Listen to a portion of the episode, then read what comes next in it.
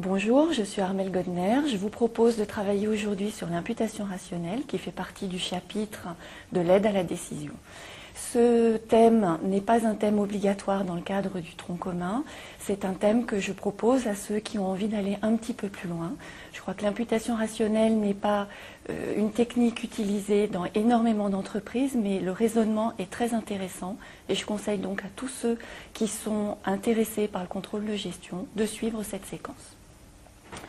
Alors, de quoi s'agit-il? L'imputation rationnelle, c'est une technique de calcul des coûts euh, qui donc s'intègre dans le calcul du résultat. Mais c'est aussi une technique qui se fonde sur ce qu'on appelle l'aide à la décision et donc les concepts de coûts fixes et de coûts variables. Ce qui est très important, c'est de savoir que cette technique n'a de sens que dans certaines conditions que nous préciserons tout à l'heure, mais parmi les conditions, l'une est qu'il y ait une certaine saisonnalité dans l'entreprise. Ce que je vous propose, c'est que nous travaillions sur cette logique à partir d'un exemple qui vous montrera le pourquoi du comment. Je vous propose de travailler sur le cas oscillo dont vous allez trouver l'énoncé dans votre polycopier de cours. Ça nous permettra de voir en quoi cette méthode est un atout pour une entreprise et comment elle fonctionne. Donc, première chose importante dans la méthode euh, de l'imputation rationnelle, on a besoin de connaître un une situation normale, une situation moyenne. Donc ici, nous avons comme mois moyen euh, une entreprise avec un chiffre d'affaires de 4 millions, des coûts variables de 2 millions, des coûts fixes de 1,9 million et donc un résultat, chiffre d'affaires, moins coûts variables, moins coûts fixes, de 100 000 euros. Si l'on admet que le volume de production et de vente correspondant à ce chiffre d'affaires est de 400 000 unités, on trouve un résultat unitaire de 0,25 euros par unité. Bien, voilà une situation. Imaginons maintenant que cette société, qui connaît donc une certaine saisonnalité, connaisse un mois de mars qui corresponde à la moitié d'un mois moyen. Donc un chiffre d'affaires de 2 millions. Admettons que euh, cette société se comporte en tout point comme elle le devrait sur ce mois de mars, la seule différence étant le volume d'activité. Alors le coût variable, au lieu d'être de 2 millions, est de moitié, puisque le chiffre d'affaires est également de moitié, les coûts variables s'ajustent. Les coûts fixes, par contre, puisqu'ils sont fixes, restent à 1,9 million. Et le résultat global sur ce mois est de moins 900 000 euros. Si on essaye de calculer un résultat unitaire, on va à nouveau le diviser par un volume d'activité, ici de moitié par rapport au mois normal, et le résultat est de moins 4,5 euros par unité. Cette situation est un petit peu gênante pour un contrôleur de gestion. Pourquoi? Pour le même produit fabriqué dans les mêmes conditions qu'un mois normal, vendu au même prix de vente, simplement fabriqué sur le mois de mars et pas sur un autre mois de l'année, j'ai un résultat qui apparaît comme étant déficitaire, alors que sur un mois normal, j'ai un résultat légèrement positif. Comment interpréter une telle situation? A l'inverse, j'ai des mois de très forte activité, par exemple le mois d'août, dont on va imaginer qu'il représente 150% des ventes d'un mois moyen. Donc un chiffre d'affaires de 6 millions, des coûts variables également de 150% euh, d'un mois moyen, donc 3 millions, des coûts fixes qui, comme toujours, sont à hauteur de 1,9 million. Et j'obtiens cette fois-ci un résultat de 1 million donc un excellent résultat, surtout si je le rapporte au volume d'activité de 600 000 unités. Et j'obtiens donc cette fois un résultat de 1,83 euros par unité. Donc extrêmement supérieur au résultat d'un mois moyen. Et je ne parle pas évidemment de la comparaison avec le mois de mars. Que dire sur cet exemple? Eh bien, tout simplement que nous sommes dans une situation avec des conditions commerciales absolument identiques en termes de prix de vente, avec euh, des conditions de production identiques, c'est la même productivité, ce sont les mêmes machines, ce sont les mêmes personnes payées au même tarif qui fabriquent ce produit, et on arrive exactement au même produit, de la même qualité, quel que soit le mois considéré. Et pourtant, quand on fait des calculs, on arrive à une rentabilité apparemment très très différente qui laisse entendre sur le mois de mars qu'on ferait mieux de ne pas travailler, et par contre, évidemment, sur le mois d'août, qu'il faut développer au maximum les ventes de ce produit.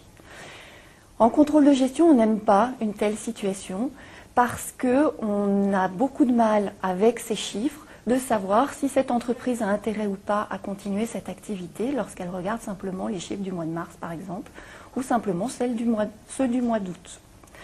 Donc on va essayer d'avoir une approche plus satisfaisante et c'est l'objectif de l'imputation rationnelle.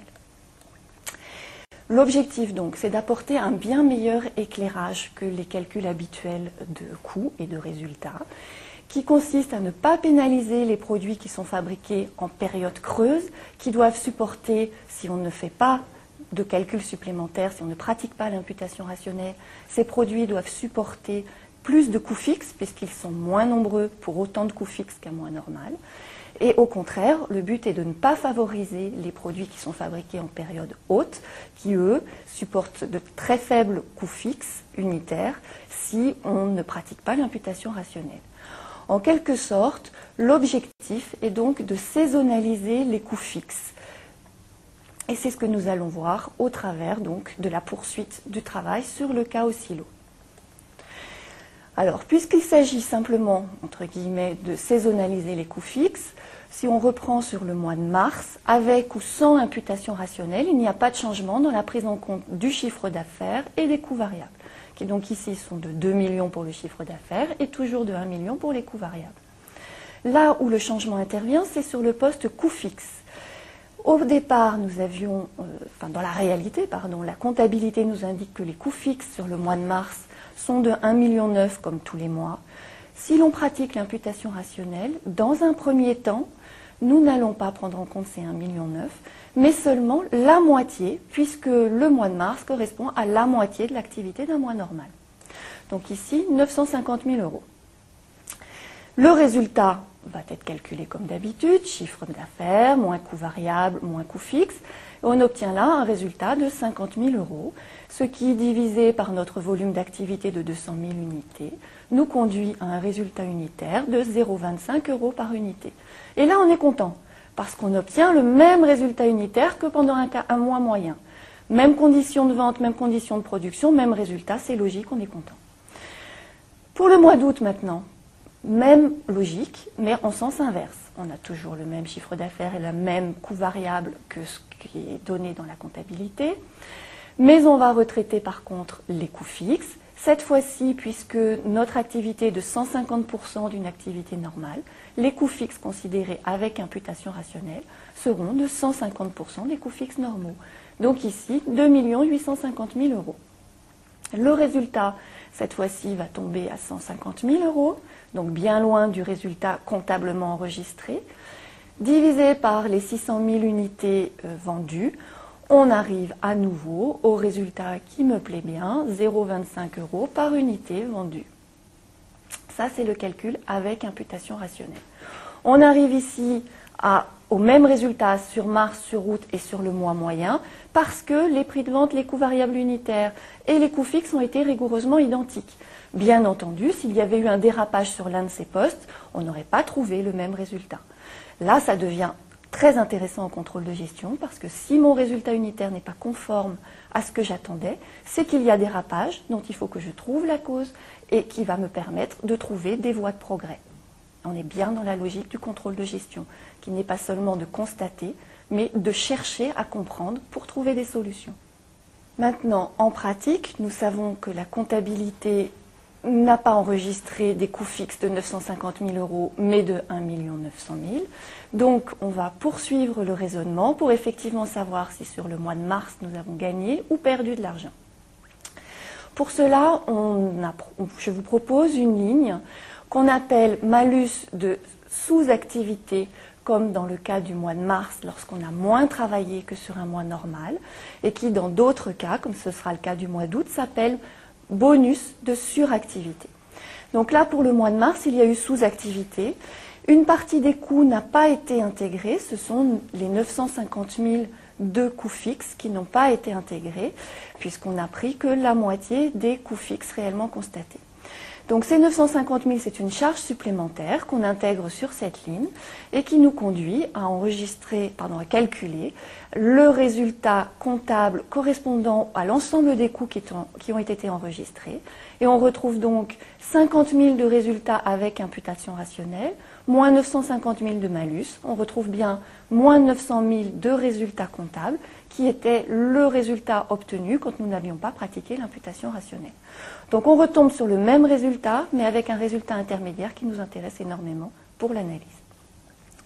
Pour le mois d'août, c'est la situation inverse. Cette fois-ci, nous avons intégré plus de coûts fixes que ce que la comptabilité a enregistré, 950 000 de plus. Donc ça, c'est un bonus, c'est du résultat en plus. Et donc le résultat calculé avec imputation rationnelle, 150 000, va être augmenté de ces coûts fixes supplémentaires, pardon, oui, de ces coûts fixes en moins. Donc on va être augmenté des 950 000. Et on arrive cette fois-ci à un résultat comptable de 1 million 100. On retrouve à nouveau le résultat qui avait été initialement calculé sans tenir compte de l'imputation rationnelle. Bien, donc techniquement, vous avez vu sur ce petit exemple que les choses ne sont vraiment pas compliquées quand on a compris la logique. Il s'agit d'abord, en général on appelle ça de calculer le coefficient d'imputation rationnelle. Ici il était de 150% pour le mois d'août et de 50% pour le mois de mars, il s'agit de la comparaison entre le volume du mois considéré et le volume normal. Avec ce coefficient d'imputation rationnelle, on calcule les coûts fixes incorporables qui correspondent aux coûts fixes constatés multipliés par le coefficient d'imputation rationnelle. Avec ces coûts fixes, on peut calculer le résultat avec imputation rationnelle. Et pour aller plus loin, on calcule le bonus ou le malus de sur ou de sous-activité en faisant la différence entre les coûts fixes effectivement constatés en comptabilité et les coûts fixes incorporés dans le cadre du premier calcul. Sans erreur de calcul, on obtient le même résultat comptable que si on ne pratique pas l'imputation rationnelle. Mais je le répète parce que c'est vraiment là le point important de l'imputation rationnelle. On a un résultat intermédiaire qui nous permet de comparer les mois entre eux. Alors maintenant, venons-en aux conditions d'application. C'est une méthode qui en fait est assez délicate à manier, donc on réserve à certaines situations. Quels sont ces cas? Eh bien d'abord, il faut qu'il y ait saisonnalité. Sans saisonnalité, ça n'a pas d'intérêt. Il est très très très important de ne pas appliquer l'imputation rationnelle si les variations de volume d'activité ne s'expliquent pas par la saisonnalité. Pourquoi? Parce que quand on parle de saisonnalité, il y a des mois qui sont inférieurs aux mois normaux et des mois qui en sont supérieurs. Donc si certains mois je n'impute pas la totalité des coûts fixes, je les imputerai sur d'autres mois. Ça se compense. Si par contre une année euh, se présente mal et les ventes sont inférieures à ce qu'on attendait, et que si je pratique l'imputation rationnelle, eh bien à la fin de l'année, je n'aurai pas intégré l'ensemble de mes coûts fixes. Là, ça commence à devenir dangereux. Donc il est très important de limiter l'application de l'imputation rationnelle aux situations où j'ai des mois de faible activité parce que c'est la saisonnalité qui l'explique. Deuxième chose très importante, il faut que les coûts fixes soient suffisamment importants pour que sans imputation rationnelle, les calculs de résultats soient notablement changés. Si le fait de pratiquer ou pas l'imputation rationnelle ne change quasiment rien dans mes résultats, ce n'est vraiment pas la peine de se fatiguer. Enfin, ça n'a d'intérêt évidemment que si on les fait les calculs suffisamment souvent pour que effectivement l'effet de la saisonnalité se voit. Donc en général, on réserve ce type de raisonnement aux entreprises qui pratiquent des calculs mensuels. Maintenant, pourquoi parle-t-on d'une méthode délicate à manier, hormis le fait qu'on multiplie les calculs Eh bien, la grosse question pour laquelle il n'y a pas d'excellente réponse, c'est quel est le volume normal d'activité sur lequel se fonder. Alors en général, on calcule un, chiffre d'affaires moyen à partir de ce qui a été budgété, et on appelle ça le volume normal d'activité. Ça n'est pas très satisfaisant parce que le budget ne correspond pas à la réalisation et ce n'est qu'en fin d'année qu'on saura quel était le mois normal. Donc on fait avec ce qu'on a. Il faut savoir qu'en contrôle de gestion, très souvent, on est obligé de faire des approximations. Donc ce n'est jamais parfait, ce n'est jamais purement satisfaisant mais ça en vaut la peine lorsqu'on est bien dans les situations évoquées ci-dessus, la saisonnalité, des coûts fixes suffisamment importants et des calculs mensuels. Voilà, vous savez l'essentiel sur l'imputation rationnelle. Ce qui me paraît vraiment essentiel, c'est que vous ayez compris pourquoi on s'amuse dans certaines entreprises à pratiquer l'imputation rationnelle. Qu'est-ce que ça apporte? Euh, Techniquement, les calculs, vous l'avez vu, sont suffisamment simples. Si vous avez compris, vous retrouverez forcément le raisonnement. Le mot de la fin, j'ai envie de souligner le fait que les méthodes de calcul des coûts et donc de résultats sont extrêmement variées. Comme nous l'avons vu en tronc commun sur la base commune à tous les étudiants, il est possible de travailler en coût complet ou en coût partiel. Et si on travaille en coût complet, il est possible d'utiliser différentes sortes de clés de répartition et de méthodes. Donc déjà là, on aura une infinité de résultats possibles dans une même situation. Pour les stocks, à nouveau, la façon de valoriser ces stocks peut être assez différente entre le coût moyen pondéré, FIFO, LIFO, les coûts de remplacement, les coûts standards. À nouveau, on va conduire, enfin le choix de la méthode va conduire à différents résultats possibles. Nous venons de voir que l'imputation rationnelle également a une influence importante sur les résultats unitaires annoncés. Et enfin, nous avons vu précédemment également dans le chapitre des coûts fixes, coûts variables, qu'on pouvait raisonner en marginal ou en coût complet. Donc, ne serait-ce que par toutes ces méthodes que vous avez vues, et bien entendu, il y a d'autres éléments euh, que les spécialistes euh, appréhendent, euh, on arrive à des situations extrêmement différentes, pour une même situation donnée, des résultats apparemment très très différents. Tout ça pour dire que c'est bien joli de connaître le résultat d'un produit ou son coût, mais qu'il est extrêmement important de savoir de quoi, de quoi sont faits ces coûts, quels sont les raisonnements qui ont permis d'arriver à ces calculs-là. Ma conclusion, c'est donc qu'il est essentiel de ne pas utiliser une information chiffrée sans connaître son mode de calcul, sinon on ne sait pas à quoi la comparer. De même que pour un contrôleur de gestion, il est très important d'éviter de fournir une information chiffrée sans savoir quelle sera son utilisation. La comptabilité générale donne l'impression d'être une science exacte. Ce n'est pas tout à fait vrai, mais c'est complètement faux pour le contrôle de gestion et la comptabilité analytique. Absolument impossible d'extrapoler cette idée de comptabilité scientifique de la comptabilité générale à la comptabilité analytique et au contrôle de gestion. Merci de votre attention.